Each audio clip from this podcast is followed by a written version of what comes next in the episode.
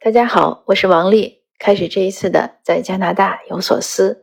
这一期呢和上一期录制的时间呢间隔比较短，可能也就一天的时间。但是为什么我要着急在录这一集呢？因为确实是有感而发。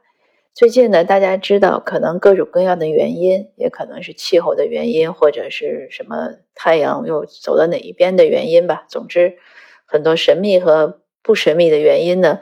嗯，导致一些人呢，一些国内的朋友呢，可能比较想考虑移民的倾向比较多。那在这样的情况下呢，呃，我当然呢也做了一些分享，讲加拿大的生活相对呢可能也没有那么难，打消一些准移民的担忧和顾虑。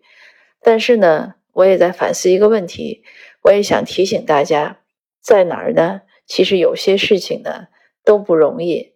比如说，你对你所向往的所谓的自由呀、尊严呀、平等的捍卫，这个在哪儿呢？都是需要努力的。所谓天下没有免费的午餐，那就在我想这个题目想的这个一天多的时间之内呢，因为我也在想，我我是怎么样更清楚的能表达，我就看到了我一个一个我很喜欢的一个年轻人，他叫周佐罗，他写刚。刚刚推了一篇文章，一分钟他发了一个朋友圈这个周佐罗呢，是我前些年，大概一七年的时候，他当然出道的比较早了。一七年的时候呢，那个时候是他正在走上升的时候，正在开始火的一个时候。当然那个时候他已经是相对来说比较火，因为他写了很多款爆文。呃，所谓爆文呢，就是点击都是超百万甚至近千万的。而且呢，他的文章呢，我比较喜欢的是。内容很实在，就是所谓干货，也不矫也不矫情，也不煽情，可是呢，又有一些金句吧。后来看了他自己的一些自传的故事，他是个很励志的年轻人，自己从农村出来，一直住校，住校的时候就读很多书，也看很多碟吧，不管正版盗版的。那个时候的年轻人嘛，在学校里就是没有浪费时间。呃，后来呢，考到了应该是北京体育大学。他说他毕业的时候呢，攒了不知道几箱的书就在那儿卖，也是你想北漂的孩子也不容易，家里又没有什么门路。他本来是在打很多散工的时候，有人让他去写公众号。他说他是从呃勤杂做起，就是扫地啊、什么倒水啊之类的工作做起，开始写，并且努力琢磨出很多公众号怎么能推广呀，怎么能。呃，带带粉呀，涨流量的这样的很多方法。后来呢，自己就是我是真的是看着他一步一步怎么样的获得成功。所以他的故事呢，是应该是在互联网时代这种很普遍也很传奇的故事之一。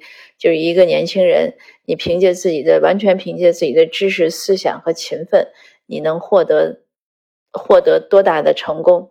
他现在呢，在一个。呃，在很多地方做客也很赚钱，收入很高，而且自己在成立公司。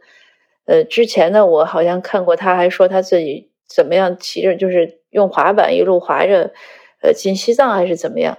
总之呢，这个这个年轻人很励志，而且也很有思想。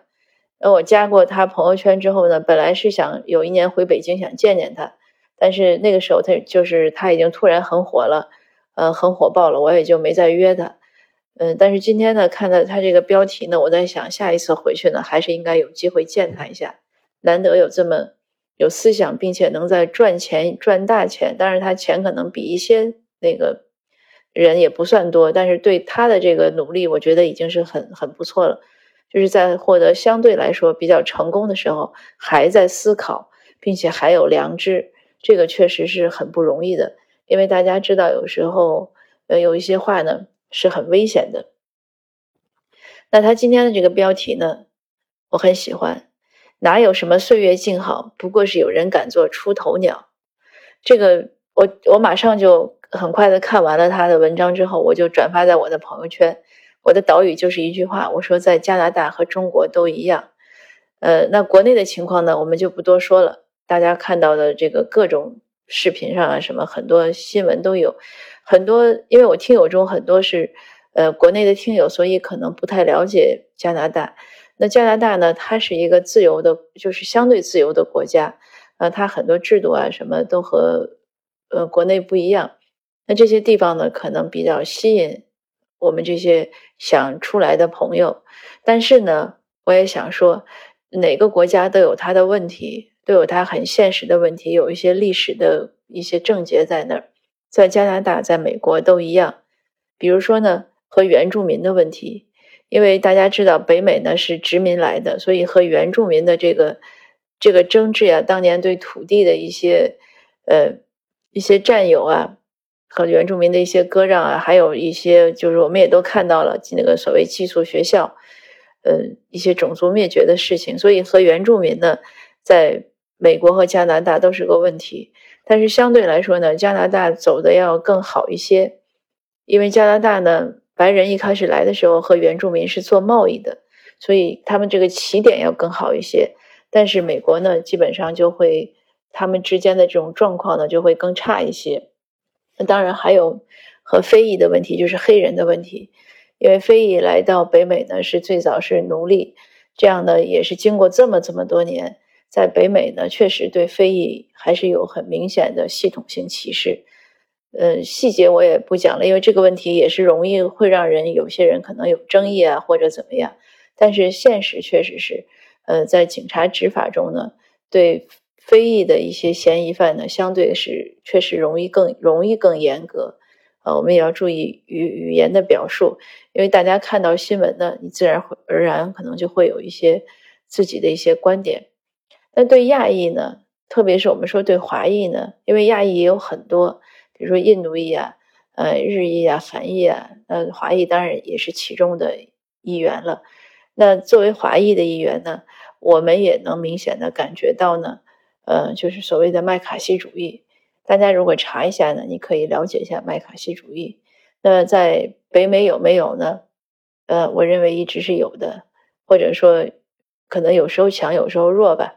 那现在呢，可能国际关系的不好呢，也会让这个趋势呢。会又有增强。那我说这些呢，是希望所有已经来的和准备来的朋友们，我们对现实有一个认识，在哪儿都不是天堂，在哪儿呢？所有的我们的权利啊，我们的这些呃平等呀、机会呀，都是要靠自己去争取的。那像周佐罗这篇文章呢？他就写的不长，这这次这个文章，他有的时候文章很长，但是这次呢，他写的比较短，啊，他写的言简意赅，所以他只是说了几个真实的点。他说理性与冲动，呃，他佩服的那些在战略上冲动的人，呃，有些人呢，有些人可能过于理性的就会自保，但是大家都自保呢，就大家都没有机会。嗯，他还讲到聪明人与不聪明人。所谓聪明的人呢，是绝对不会去做出头鸟的。所以呢，他很感谢那些不聪不聪明的人。如果大家都是聪明人呢，那可能就 都没有结果了。呃，他也也总结，还有呢，就是有些人呢是很现实，有些人呢是愿意去赌一把。还有呢，就是不普通的人和普通的人，其实每一个做出所谓。不普通的事情的人呢，也都是普通的人。这个话有点拗口啊。那他最后呢，又特别声明了一下，说呢，他写这篇文章呢是没有被利用的，呃，他只是有一些想法。他也在在说，他其实自己呢，呃，也有软肋，他只能是按照自己的方式，尽可能的做一点。事情出一点力气，融合到那些不聪明的、愿意赌的和相对来说没有理性的，就所谓的没有理性的那些人的努力中。那说到这儿，我又想到我前两天另外一位听友，这位听友也是赌友，呃，我们一起相伴也好几年了。他突然发了一段文字给我，我很感动。他说呢，他。一直看我的文章，听喜马拉雅。以前呢，他一直在想说，他究竟是被什么吸引了？就是我的这些东西里，什么东西是最吸引他的？以前呢，他认为是三观，因为我们三观很一致。但是在那天他发那段文字的时候，他说突他突然明白呢，呃，最吸引他的呢，是因为我呢也是一个普通人，一个平凡的人，但是我总是会有一些一些理想，并且愿意去实践。做一些看起来不是那么普通或者平凡的决定，并且通过坚持呢，能让那些决定成为现实。所以呢，这些事情呢，也很鼓励他。他呢，也希望能扬起梦想的风帆，去做自己想做的事情，成为自己想成为的人，有一些勇气去对抗更多生活中的那些，应该说是，应该说是不能说是不如意，但是确实是不尽人意的事情。那在我这个尽量的啊斟酌 用词讲完这个分享呢，希望你能明白，嗯。过来是不错的事情，但是过来以后呢，你同样的不要停止你寻找自由啊、平等啊、尊重啊，不要停止这个脚步。同样呢，要去捍卫自己的权利，捍卫他人的权利。只有大家一起这样做呢，这个生生活啊才能会好，会更好。其实就像说，我们从生就注定要死，所以我们一生呢。其实我们做的很多的锻炼呀、养生呀，呃，什么打坐呀，各种各样的调调理呢，是为了对抗衰老、延缓死亡。那社会生活呢，也是一个道理。我们只要在社会上，就总有机会会遇到一些不公平的事情。那我们也总要去做那些努力，去对抗这些事情，去防止我们。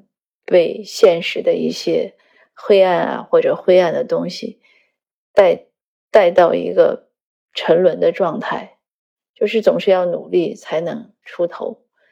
这个在哪里都一样。那今天的分享呢，就先到这儿。可能听起来呢有一些沉重，尽管我窗外呢是艳阳高照吧，也算冬天了，不能叫艳阳，但是总之今天很晴朗。一架飞机呢，正在缓缓的从窗外飞过，因为在 Richmond 的这个地方呢，应该是在航线上，就是航空走廊上，飞机进机场应该是从这边走。我讲这些现实的细节，是想让大家 有一种有一种更现实的感觉，同时呢，有一种避免被我们现实中那些魔幻的生活吞噬的。啊，一些危险吧，我们时刻要清醒，时刻要清醒，时刻要知道，我们不能停止我们的脚步。那好的，今天的分享呢就到这儿，谢谢大家，我们下次见。